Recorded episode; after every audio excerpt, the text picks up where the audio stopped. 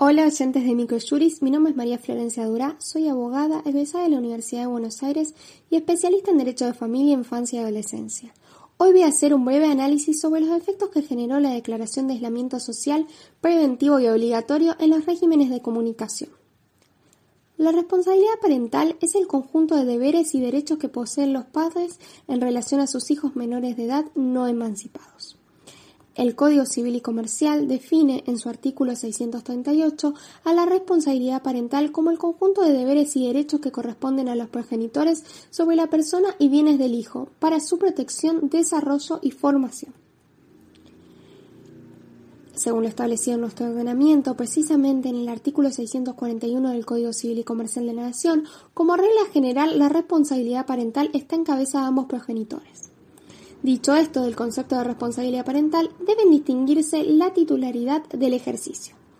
La titularidad responde al conjunto de deberes y derechos que la ley reconoce a favor de los progenitores de manera conjunta, tanto para los hijos matrimoniales como para los extramatrimoniales, siempre que se encuentren reconocidos por ambos. El ejercicio, en cambio, refiere a la posibilidad de cumplir con esos deberes y derechos.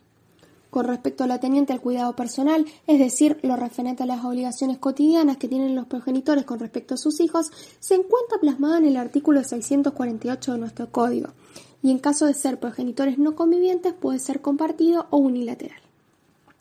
A su vez, existen dos modalidades de cuidado personal compartido. Este puede ser alternado o indistinto. El cuidado personal alternado, el hijo pasa periodos de tiempo alternados con los progenitores. Al contrario, en el cuidado personal indistinto, el menor tiene residencia principal con un progenitor, pero ambos comparten las decisiones relativas a la vida del niño y se ocupan de su cuidado. El pasado año, mediante el Decreto de Necesidad y Urgencia 297 del 2020, el Poder Ejecutivo Nacional decretó el aislamiento social preventivo y obligatorio para todo el territorio nacional, que fue posteriormente prorrogado por diversos decretos obligando a todas las personas que se encuentran en el país a permanecer en sus residencias y estableciendo la prohibición de circular libremente. Esto fue motivado por la declaración del coronavirus como una pandemia, realizada por la Organización Mundial de la Salud con fecha 11 de marzo del 2020. La pandemia, como ya sabemos, trajo muchísimas complicaciones para el desarrollo de la vida diaria como la veníamos llevando. Entre ellas se vieron afectados los regímenes de comunicación de niños, niñas y adolescentes con progenitores separados. En este contexto, el Ministerio de Desarrollo Social dictó la resolución 132 del 2020 referente a la situación en la que se encuentran los niños.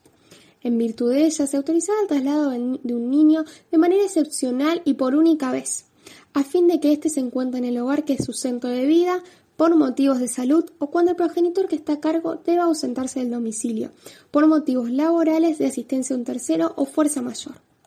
Por lo tanto, como principal consecuencia de las medidas adoptadas por el Gobierno Nacional en materia de derecho de familia, se ve afectado el cumplimiento del régimen de comunicación entre los progenitores y sus hijos no convivientes, generando un conflicto entre el orden público y la autonomía de la voluntad, ya que al tener que cumplir con el aislamiento social preventivo y obligatorio, los progenitores se ven obligados a incumplir con lo pactado en sus acuerdos de carácter privado. En consecuencia, esta medida aparejó muchas controversias que fueron planteadas en la justicia y resueltas teniendo como principal motivación el interés superior del niño, principio que se encuentra establecido en el artículo tercero de la Convención sobre Derechos del Niño, así como también en el artículo tercero de la Ley 26061 y en el artículo 706, inciso C del Código Civil y Comercial Nacional. A modo de ejemplo, un caso que se presentó en un juzgado fue el pedido de habilitación de asueto judicial con el fin de solicitar la ejecución del régimen de comunicación entre un progenitor y su hijo no conviviente, que era negado por la mamá del niño en cumplimiento de las medidas dictadas por el Gobierno Nacional. Otro caso a mencionar a modo de ejemplo es el que se da en Tucumán, en el cual un padre solicita que se modifique el régimen de cuidado personal de su hija que convive con su progenitora funda su pedido en que la menor se encuentra en una situación de riesgo en razón de tres factores. En primer lugar, menciona que la progenitora circula por la vía pública con la menor violando así el aislamiento. En segundo lugar, plantea que la vivienda es compartida con un familiar que se encuentra expuesto al contagio del virus, ya que desempeña una actividad que está declarada como esencial en el contexto de emergencia y se encuentra dentro de las exclusiones establecidas por el artículo 6 del DNU. Y por último, menciona que la vivienda se encuentra próxima a la de una persona que se encuentra infectada de COVID. Se generaron planteos también en el marco de los procesos de revinculación familiar. En la sala C de la Cámara Nacional Civil, un progenitor solicitó la habilitación del asunto judicial al encontrarse privado de continuar el proceso de revinculación con su hija como consecuencia de la manera que ésta se llevaba adelante. El mismo se realizaba mediante encuentros con la presencia de la progenitora y un asistente en determinados lugares públicos, poniendo así en situación de pandemia en riesgo la salud de la menor y la de toda la población.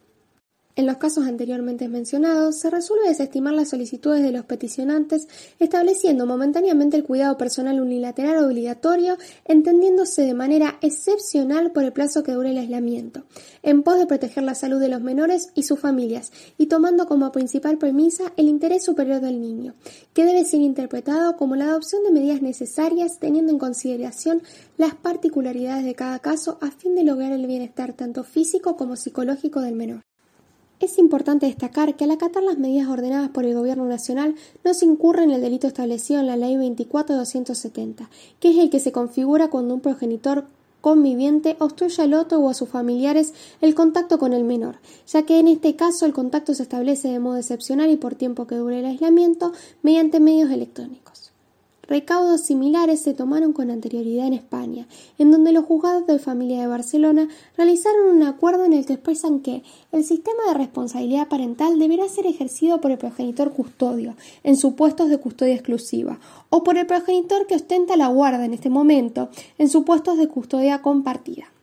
A fin de conseguir el necesario y deseable contacto paterno-filial, el progenitor custodio deberá facilitar particularmente por medios telemáticos como Skype, FaceTime o videollamada de WhatsApp el contacto del hijo con el progenitor no custodio, siempre y cuando no se perturben las rutinas u horarios de descanso con los menores. Luego, el primero de mayo, pasado se publicó en el Boletín Oficial de la Nación la Decisión Administrativa 703 del 2020, que incorpora al listado de excepciones vigentes a la restricción de la libertad ambulatoria el traslado de niños, niñas y adolescentes al domicilio del progenitor no conviviente o referente efectivo, debiéndose realizarse con una, em, una frecuencia espaciada de siete días. Asimismo, ordena a la persona que realice el traslado aportar completa la declaración jurada aprobada por la Resolución 132 del 2020 del Ministerio de Desarrollo Social. En primer lugar, se debe tener en cuenta el tiempo transcurrido desde la declaración del aislamiento y las posteriores prórrogas del mismo, tiempo que resulta fundamental para el caso de los niños que están forjando sus relaciones con sus progenitores y referentes afectivos, que se consideran como el primer agente de sociabilización. Esta modificación también se vio motivada por la obligación que asumen los estados de respetar el derecho del niño, niña y adolescente al mantenimiento de una relación personal y directa entre el menor y su progenitor no conviviente, establecido en el artículo número 9 de la Convención de Derechos del Niño. Sin embargo, el fundamento que cobra mayor relevancia en el texto de la disposición es el que se determina que se adopta esta decisión en pos de alcanzar la igualdad de género, promover la corresponsabilidad social y familiar de los cuidados, visibilizando el trabajo y la responsabilidad que ello implica, así como la diversidad de familias que lo llevan adelante. Una distribución equitativa del trabajo de cuidados de niñas, niños y adolescentes reduce la desigualdad de géneros y aporta al bienestar de la sociedad.